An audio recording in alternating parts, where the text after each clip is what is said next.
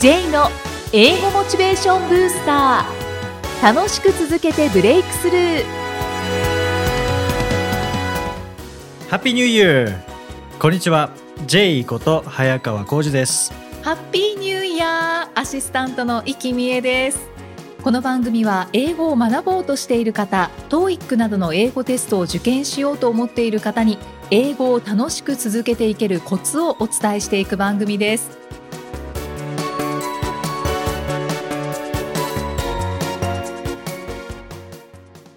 ジェイさん、はい。明けまして、はい。おめでとうございましておめですとうございます。今年もよろしくおよろしくお願いします。願いいたします。明けちゃいましたね。明けましたね。2019年はい。めちゃめちゃ新年です。いや1月2日配信。ー もう新年ですね。はい。2019年ということで、まあでも開けちゃったら開けちゃったでこう年末はこうなんか変な焦りみたいなのありましたけどはい。なんか開けたら開けたでよしやるぞみたいな感じになりますねまあそうですね。そうですね。もうこう、心機一転。そうですね、はいまだ年末から2日しか経ってないんですけどね やっていきましょう。はい今年おも。願いしますよろしくお願いいたします。じゃあ、新年最初の、えーお話ははいどんなお話でしょうか、えー今回はプロインタビュアーとして活躍されている早川洋平さんへのインタビューです。はい。はい。で、以前、まあ、弟にもインタビュー出てもらったことがありましたけども、うんうんまあ、今回も早川さんということで、まあ、僕とどういう関係なのか。ああ、そうですね。家族なのか、はい。親戚なのか、はい。お聞きください。えー今回はプロインタビュアーの早川洋平さんにお越しいただきました。早川さんよろしくお願いします。よろしくお願いします。早川さんということで、まあ、僕とどんな関係なのかというふうに思われているリスナーの方もいらっしゃると思うんですけども、早川さん、僕とどんな関係、この、この聞き方も変ですけどね、はどんな関係ですか、まあ、ね一切のね、血縁関係は残念ながらないんですが。ないんですよね。はい。まあ僕の父と名前が同じ。そうですね。はいそんな答えじゃないですよね。いやはいうそんな感じで、はいまあ、全く弟とか兄弟とか、はいお兄さんとか、そういうことではないということですけども、早川さん、プロインタビュアーということですけども、今まで何人ぐらいインタビューされたんですか？これ最近ね、昨今、あの経歴詐称とかいろいろ問題になるので正確な数字をね、はい。あの言えないんで、はい。もう本当のこれ記憶なんで間違っててもあれなんですけど、どうなんでしょうね。もうこの取材インタビュアーっていう仕事をやってからどうだろうな。十数年なので、うんまあ、少なく見積もっても1000人を超えてると思いますけど、1000人えー、と全然わかりません。まあ数えきれないほどだと思います。はい。まあ、1000は超えてるだろうという感じですかね。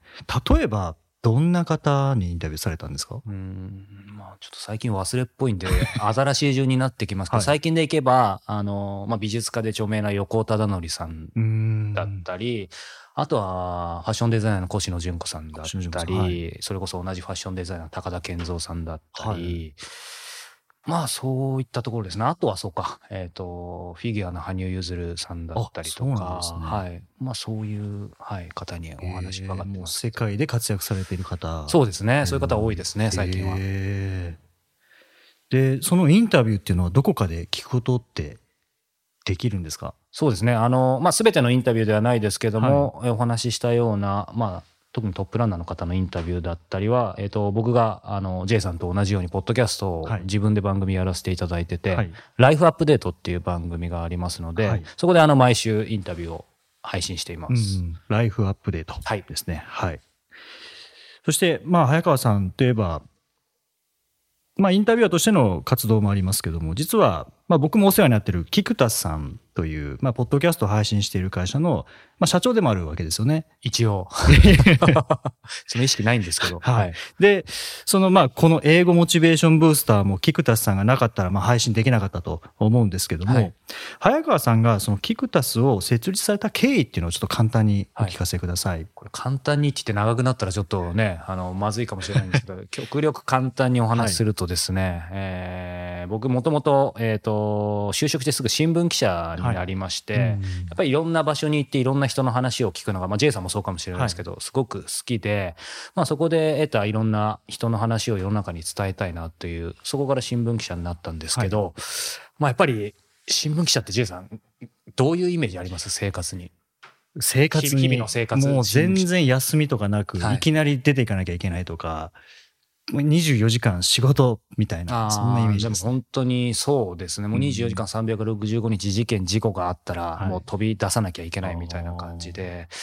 で、まあ僕はあの、アマちゃんだったので、まあ本当にその人、人人の話を聞きたい。あとはサッカーが好きだったので、サッカーの取材に関わりたいみたいな、はい。そういうちょっと淡いというか甘いというか、そんな感じで入っていったので、うん。恥ずかしながらジャーナリスト根性みたいなのははい。皆無だったんですね。おー。なのでそんな話でまあもう務まるわけもなくですね、うんまあ体壊したりもして、まあ2年足らずで、えーその新聞社にはお世話になったんですけど、辞めざるを得なくなり、そこから、えー横浜、地元横浜なんですけど、帰ってきて、えーある編集プロダクションで、えー仕事をしていたんですけども、まあそこでもやっぱりなかなか、えーまあいろんな人に会って取材することはできたんですけど、うん。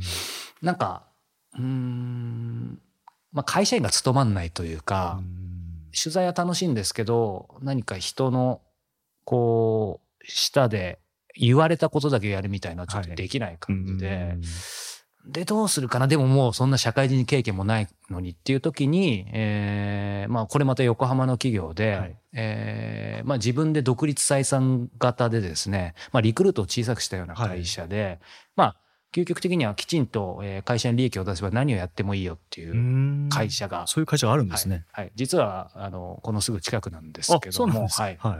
えーそこにですね、えーまあ縁あって入ることになって、で、その時に、やっぱり、あの、取材するのはすごく、まあ楽しいなとは思ってたんですけど、まあこれ新聞記者になってから気づいて遅いんですけど、書くのが嫌いで、書くのがそう嫌い。、書くのは嫌いで記者っていうのもまずいなっていうことはあるんですけど、ただ人に会って話を聞くのが好きなんで、うん。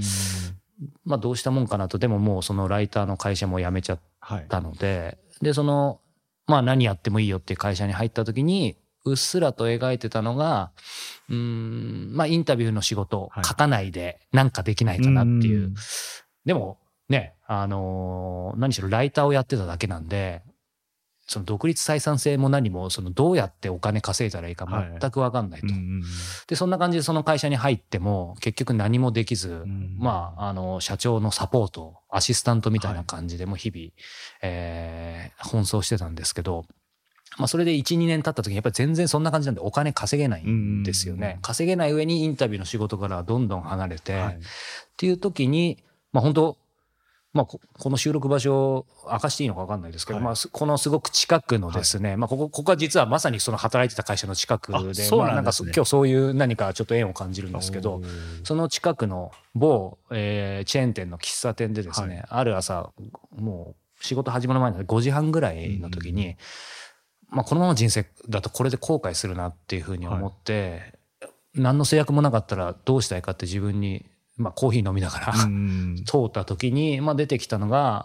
本を読むのが好きっていうこと、えーインタビューするのが好き、あとラジオが好きだったんですね、個人的に。はいで、まあ後にも先にもそそういうひらめきはもうななかったんですけどその3つをじゃあ組み合わせようと。はいということでその本の著者にインタビューする、えーラジオ番組を自分で作ってみようと。うん。まあ何のポッドキャストの作り方も分かんないし、はい。その時もうライターの仕事を離れてたのでまあね会社の看板もないですけど、うん。で、そこから、えーその先ほどお話したライフアップデートっていう番組の前身になる、えー人生を変える一冊っていうですね、はい。本の著者にインタビューするポッドキャストをもう10年以上前ですかね、10年ぐらいか。うんもう見よう見まねはい。でどこにも情報ないんですけど、なんか探してきて、まあその最初に著者の方をなんとか見つけて、はいえーインタビューして、まあそこからそういうポッドキャストを配信するっていうことに、まあ興味を持って始めたっていうのが、まあすごい、これ長くなりましたけど、これでもあの、触りです。簡単な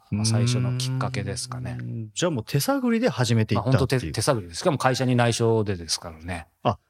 辞める前にもう始めてたんです。で、もう、だから土日だって、その会社も忙しい会社だったんで、どはい。まあ土日使えないこともあったし、あとはまあ、その、音声編集するんだったらもう朝5時4時に起きはい。てそれやったりとか、うっん。ていう感じでしたね、最初は。うん。まあそのインタビューの開始っていうのがそれで、で、まあ今回当然英語に絡んでいるから早川さんにインタビューをはいはい。お願いさせていただいたんですけども、そのインタビューと英語のなんかつながりってあるんですか？そうですね。あのー僕もともと学生時代に、はい。まあずっとサッカーやってて、うん。で、プロを目指してたんですけど、まあちょうど2002年ワールドカップの時ぐらいに、はい。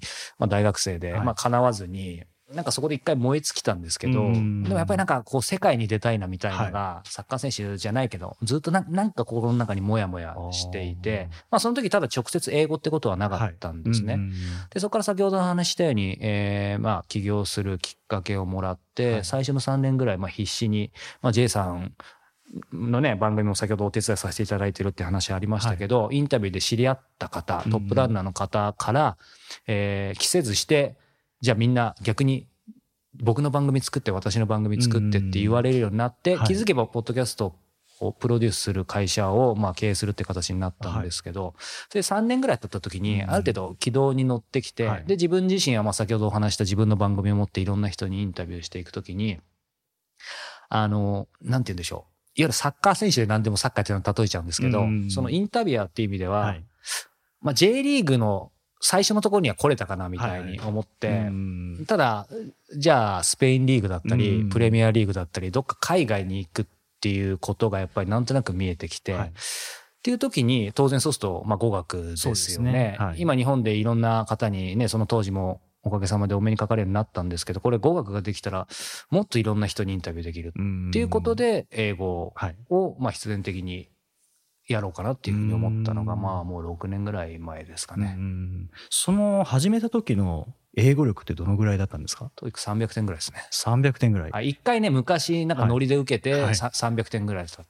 ただまあ、小中高って英語それなりにできたんですよ。はいうんだだからまあもうちょいいけるかなと思ったんですけど、うんいけませんでした。300点ぐらいで。で、その300点台からこう聞くところによると、半年で何点ぐらいまで行かれたんでしたっけ？えー890。890、はい。半年ですよね。ぐらいだと思います。300点台からその890ってもう約900点、600点アップぐらいですよね。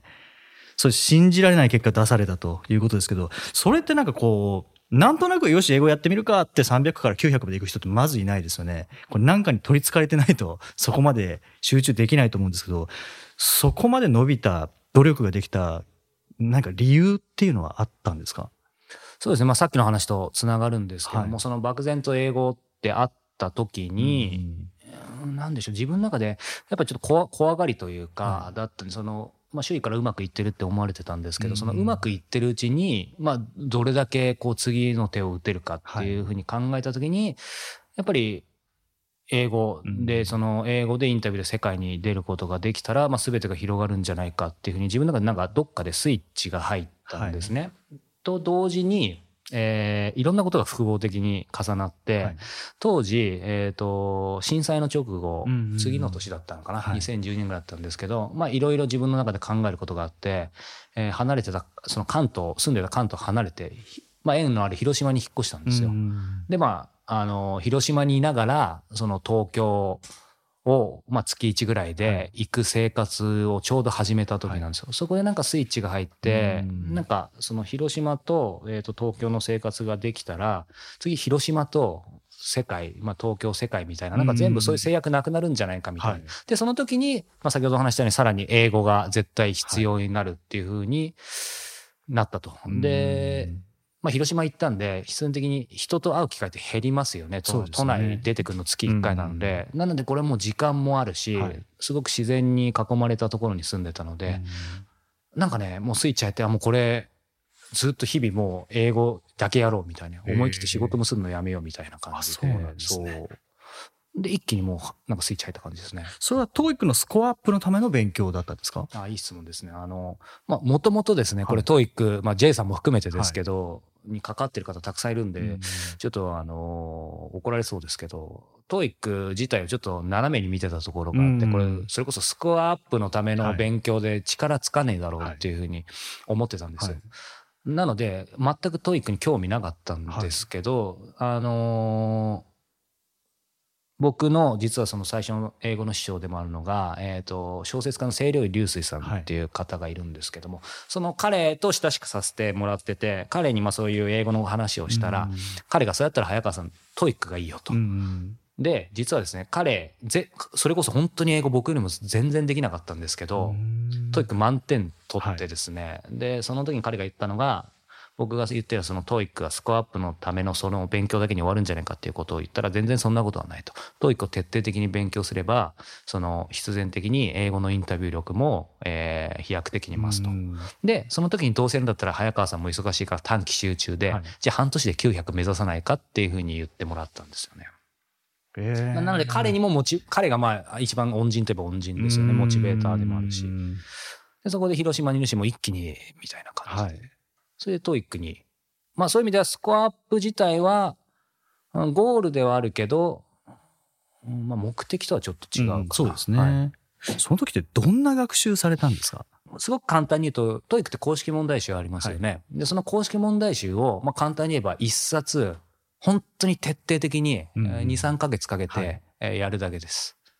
それは覚えるまでやるってことですと解くだけであの普通であればその解くじゃないですか、はい、で解説読んでえー、まあそうなんだな、単語これだなって覚えるだけだと思うんですけど、はい、えー、とその逆でですね、はい、えー、まあ、最初に解くというよりも、はい、その今もあれですねパート1パート2とかいろいろあると思うんですけど、全部最初に、えー、とそこにある単語文法を、えー、ともう本当にわからないものがないように全部学ぶんですよ。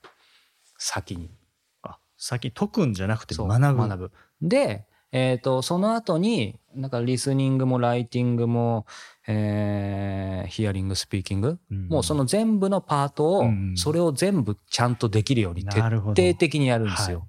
はい、で、本当にそれをやるだけ。だから、えー、シャドーイングとかもそうだし、はいまあ最初シャドーイングできないのでオーバーラッピングとかになりますけども、はい、その辺本当にどれだけ妥協せずに全部の問題、本当にその200問を本当に妥協せずに全部文法た、えー、意味、えー、スピーキング、ヒアリングできてるかっていうことを、つまり徹底的にやる。半年間それをそう、だから半年間で、だからまあ3冊ぐらいしかやってないですよね、はい、その公式問題集。それ以外や、多分やってないと。でも徹底的にやるわけですよね。その徹底度が本当にさっき言った徹底度どこまでできるかっていう、そこを一個でも外すと、まあそんな伸びないですよね。もう見たらわかる状態にしておく感じですかね。で、ね、もちろん、その、付け焼き場の暗唱とは意味が違うので、はい、暗唱もちろんできるようになりますけど、はい、そうすると、まあね、あの、まさに先生を前にして言うのもあれですけど、そこまでやると、まあ同様の問題出てきても、速攻で全部ねじ伏せられるというか、ね、っていう感じでしたね。それは何回も繰り返す感じですか？で、やっぱり繰り返しても、はい、なんかこれまた同じ問題かよみたいな感じの浅い勉強だとね、うん。うん、できないけど、本当にその習熟度100に全部するんだったら、はい。はい、とてもそんなまあ、パート1パート2とか、まあ、最近 TOEIC 受けてないからちょっと忘れちゃいましたけど、うん、そういう簡単な比較的簡単なものでも本当にそれ全部聞けてんのか、はい、で聞くことと話すことって一緒じゃないですか、うん、だからその全部できてるか。あと、はい、まあ書くのもやりましたよねディディクテーションでしたっけ、うん、うん、だからその辺も全部やりましたけどじゃあまあ普通のこう TOEIC 対策っていうのとイメージすると多分完全に逆ですね。そうですね。ただ当然ながら、教育対策にもなってそうですよね。はい。はい。解くだけではなくて、もう本当にそれを頭の中に全部こうインストールするようなそんなイメージですかね。で途中それで挫折ってしなかったんですか？ないですね。ないです。だからやっぱりそれは期間が半年だったってい。うことと、はい、まあそのまさに決めてくれた清涼流水さんが、はい、まあずっとまめに会ったり連絡取って、はい、まあ、やっぱりモチベートしてくれたから、もうその感謝はそれに尽きると思いますね。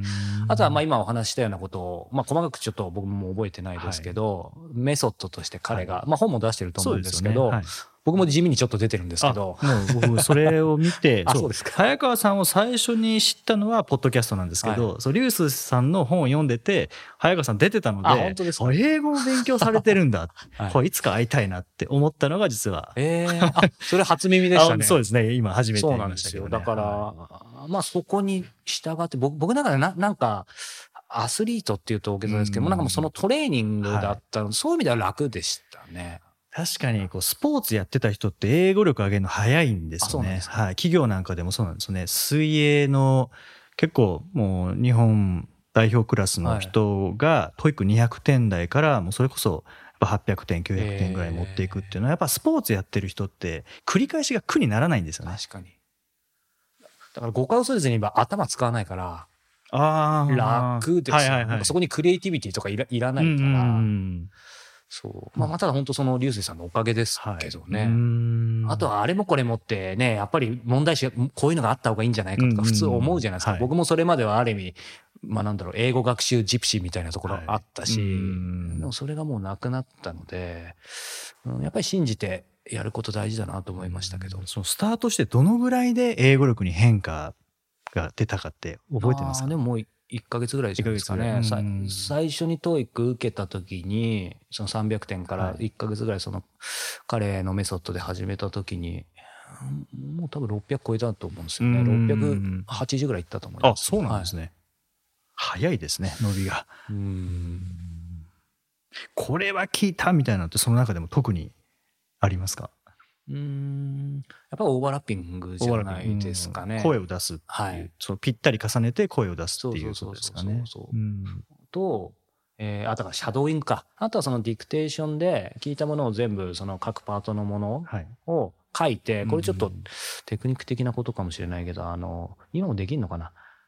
ちょっとマニアックなんですけど、Mac に iTunes があって、はい。iTunes のその各、えーパート1の例えば1とか2とかの問題のファイルに、情報のとこを押して、うん。そこでその文章を全部書き込んで、で、それ iPhone に同期すると iPhone にも出るじゃないですか。はいはいはい。だからそれ合ってるかなみたいに見ながら、そうするといつでもどこでもあシャドーイング、ね。オーバーラッピングか、できるみたいな、それを公式問題集持ち歩かなくてもいいっていう。そうそうそうそう、ひたすらやってましたね。もうバカの一つ覚えみたいにやってましたね。だからそれ、最初なんてだから大変ですよ。その一つの、えーパートいくつのレッスンいくつのそのシャドーイングやるだけでうん1時間かかりますよね。そうですよね一つの問題。そうですよね1日あの時10時間ぐらいやってましたね。10時間、はい。もう大学受験勉強並みですねで、なんか、もう面白いし、時間もったいないから、なんか土日とか、あと普段の夜中とか朝もなんかもう起きたらそれやってました。ええまあ楽しかったですよね。そのやっぱ楽しめたっていうのがこの300点台から約900点までバーンと伸びた、まあ、秘訣といえば秘訣そうでですすね。ね。やっぱりな、その伸びてることも、やっぱりそうやって実感できたしうん、短期集中で瞬発力でいったっていうのもいいと思いますけど。その300点台から900点約900点までもう半年っていう本当に短期間なのでなんかこう中学生の成長期みたいな感じじゃないですか。なんならこうね。身長が伸びていくその骨が伸びる音が聞こえるとか言いますけどその英語力が伸びる音みたいなが聞こえるみたいな感じでその300点台の時と890点の時の景色って違うものですか？うーん。まあ、正直劇的に違うかっていうのは分かんなかったんですけど、ただ今までだったら全然分かんなかった。まあその TOEIC の問題もそうですけど日常で触れるなんだろう、うん、英語がですねなんとなくなんだけど、えーまあ本当は全部スラスラって言いたいところですけど、うんそれはなくて、なんとなくなんだけど、こういう意味なんだろうなとか、こういうことなんだろうなとか、あと、えー英語を読むこともですけど、そういうのが、なんとなくっていうのが全部大体もう合ってるみたいな、うんだから、なんかその辺が何か抜けたっていう感じはありましたよね。なるほど。で、そのスコアを上げた後は、今度は英語を使うっていう方向に高めていく必要があったと思うんですけども、ぜひそれについては次回のインタビューでお聞かせください。今回はありがとうございました。ありがとうございました。英語で名言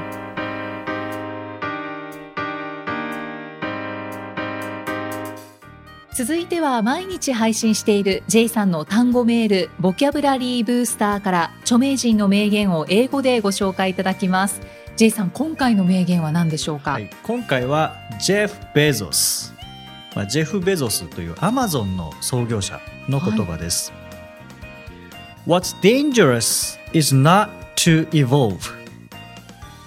What's dangerous is not to evolve. What's dangerous? はい。これ危険なこととは進化しないことである。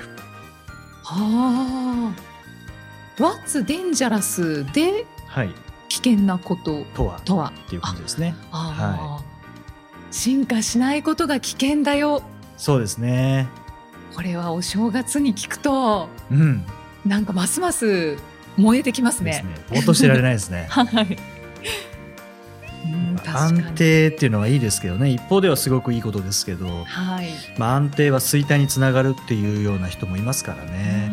うん。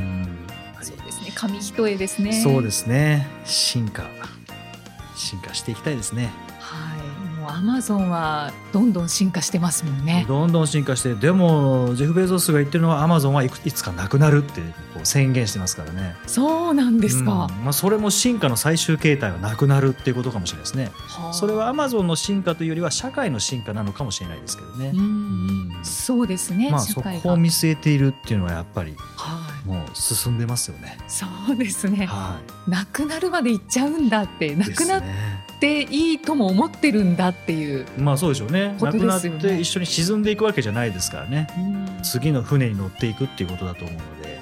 うん。やっぱり考えることが違いますね違いますね。進化していきたいですはい。J's Topics。さあこのコーナーでは J さんにまつわるあれこれをお話しいただきます J さん今回のトピックスは何でしょうか？はい。まあ今回はですね、これ実は2018年の最初の放送でもやったんですけど、はいあの、今年の漢字を一文字決めましょうっていうのをやったの覚えてますか？はい来ましたねはい。その漢字って何だったかって覚えてますか？えっと2018年の時のはい。決めた漢字一文字ですか、はい。はい。えーっとですね学って言っていたと思います、はい。そうですね。学ぶ学ぶ。はいはい J さんは？はい。僕は完成の完ってはい言っていたと思います。はい、まあ言っていたと思いますというか、やっぱこれ1年前のことを忘れるんですよね。この収録の前に2人で聞いて、ああ、そうだった、そうだった、みたいな話してました。言言っちゃいます？それ、はい。思い出そうとしたんですけど、はい。思い出せず、はい。何も出てこなかった。したんですよね。そうなんですね。はい、今ちゃんと分かってましたよ風にお話はしたんですけれども、はい。ちょっと言っちゃいました。そうでした。はい。まあ今年の漢字ということで、また決めたいんですけど、はい。僕はもう去年中にこう決めてた漢字があって、うん。それがこの新しいというこう新うんうんっていうことなんですね。はい。はい。で、まあこれは新年っていうことではなくて、で、じまあ平成も終わりますけれども、新しい時代ということでもなくて、で、自分の中でだんだんと新しい仕事が増えてきたんですよね。ですので、まあそれを形にしていく一年になりそうだなっていうので、ほうほうまあ新っていう漢字を、まあ今年の漢字にしたんですけれども、あはい。イキさん今年の漢字は？はい。今何でしょ年の漢字は、えー、やっぱり新で、う、新、新しい。えー、新しい方ではなく、はい進むのを新でいいですね。いこうかと、はい。はい、思っております。どこまで進まれるんですか？そうですね。でもこれ結局、まあ学ぶというか、あ、実は去年、はい。学ですねっていうお話をしたんですけれど、その後に私漢字一文字を変えまして、はい。えー身になるの実にしてたんです。はいはい。で、まあそこに結局つながるのかなって今思ったんですけど、うんまあ進み続けて、やっぱりその身になるように進んでいきたいっあていうところあ。ですかね。まはい、あつながってますね。つながりますですよね。ね。僕も新しいことをさせながら、やっぱりいろいろ完成させていきたいっていうのがあるので。そうですね。はい。で、去年も。言っていたようですけども、自分の口から言っていたようですけども、あの、スピードを出しながら、雑に完成させるのではなくて、やっぱりそれなりの質のものを完成させたいって言ってたので、うん自分の言葉聞きながらそうだよなってさっき思ってたんですけども、はい。うん、なのでまあ新しいことを次々と完成させていくという、うんそんな一年にしたいですね。そうですね、はい私もスピードを持ってやっていきたいですね。似てますね。そうですね。はこれは2020年1月の最初の放送で振り返って、はい。できましたね今年はって言いたいですね。言いたい。言いましょう。言いましょ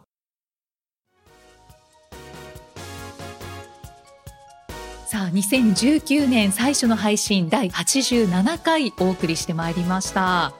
お正月、まだ三が日ない、ね、1月2日ということで、J さん、う。はい。初詣ははい。行かれないんでしたよね？うん、基本的にはいかないですね。そうなんですよね。はい。はい初詣のお話とかしたいななんてまた思っちゃったりもしたんですけど、でもこれすごくずっと考えてるんですけど、はい、初詣って、はい。えーその年に初めてモデルから初詣じゃないですか。そうですね。普段行ってない人がパッと行って初詣っていうのはおかしいなって思ったんですよね。ああ普段行ってる方が？普段行ってる人がよし年も明けたからモデルかって言っていくのは初詣でいいと思うんですけど、はい。普段神社とか行かないのに年明けたから行く人は初詣っていうよりはただの詣ですよね まあそうですね。細かく言うとそうですね。だって初日の出というのは年が明けて最初の日の出を初日の出っていうのであって、1年に1回しか上がらないわけじゃないですからね、はい。まあ日常的にやってることで年明けて最初にやることを初詣と初何々と。ただ日本の方は神社仏閣は1年の間に何回かが行くんじゃないですか、そうですね。でそこで僕はあの去年の夏から神社仏閣をたまにこう巡るようになったんですね。そうなんですか、はい。なんか急に興味が出てきて、へえ、はどうしたんでしょうい、ね。どうしたのかわかんないですけど、はい。いろいろ来ましたね。靖国神社とか。あはい。あと鹿島神宮とか。はい。あと、まあ、山寺ですね。立石寺。あの放送でもお話ししましたけど、うんうん。もううんいろいろ行きましたね、おー。じゃあセミナーで、まあ、各地に行かれた時に、はい、こう神社仏閣に寄ってみようかなそうですね。そうですね。で今日もよろしくお願いしますみたいなことを言って。へえ、そうなんですね、はい。あらちょっと心境の変化がはい心境の変化。伺いました。はい神社ででも得るものってありますよね。神社で得るもの。神社エールそれはまあ冗談に置いといて あの本当にななんですかねあのこう本当今日もよろしくお願いしますっていうあの手を合わせてこう何か唱えてる時のはい感覚っていうのは日常の中にはないですもんね。そうですね、うん神社あとお墓参りとかっていうあの厳かな空間というか空気感というかはいなんかいいですね。あそうやって聞くとお墓参りはあんまり行ってないですねいや言ってください。はい初お墓参り。はい。お正月私は実はこの日は実家に帰ってますので、はい。行こうと思います。ぜひぜひ。実は僕今日この収録している今日は、まあ、当然1月2日ではないんですけども、はい。今日実はあの祖父の命日でそうなんでですね。この収録の前にちょっとお墓参り行ってきてちょっと線香臭いんですけど。いや全然気づかなかったです。か？はい、あらなんかそんなつながりも、はい、そうなんですね、でまあ神社といえば、はいまあパワースポットだったりするうん。場所もたくさんありますけれど、はあのそういえば私は戸隠神社に行ってきますっていうお話あを、あおっしゃってましたよね。そう去年の配信、12月の配信ね。そうですね。僕が戸隠そばを食べたっていうそうですつながりで戸隠神社っていうことですよね。そうなんです、はい。その時にちょうどいろんなところで戸隠っていうワードに出会ってたので、まあ、戸隠神社にも思い切って行ってみようっていうことで長野のその戸隠神社に行ってきたんですけれど、はい。い、やーよかったです。そばを食べて、はい。あ本当に水がきれいな場所なんだなというのを感じ、あとかなり歩きましたね。あそうなんですそねう。5社あるんですよ戸隠神社。5社あってえっ、と奥社あと九頭龍社で中社、えー中って書いて中社。はい。と,、えっと日の御子社と方向社すごい。よく覚えてます。なんか台本とか今ないですもんね。すごいですね。コンプリートしました。もう今リピートしろって言われたらもうできないですね。アフター何でしたっけ？え repeat after meはい。もう何も覚えてないですね そうなんです。あの5社必ずもう弾丸で行ったんですけど日帰りで、はい。とにかく絶対回りたいと思ったのでもう歩きに歩いて。うん。方向車はなんか柔らかい雰囲気のところだったので。そこの社によって違うんですね雰囲気が。違うと思いますね。空気感は感じますよねやっぱり、あなんですかね。うん。空気感あれさっきのところすごい空気だったけど今はなんかそうでもないなみたいな、うんなんかありますよね。ありますね。なんか人間にはそういうなんかこうアンテナみたいなのついてるのかもしれないですね。やっまあ、ぱり人間にはというか動物にはついてるのかもしれないですよね、そうですね。自然と感じられる、そうですねはいですので J さんも行ってみてくはい、ださい。行ってみます。はいありがとうございます、さあそして今年もこの番組ではご質問ご感想をお待ちしています。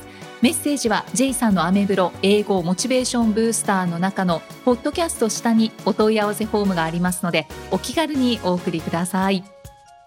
それでは J さん。Okay, thank you for listening. See you next week.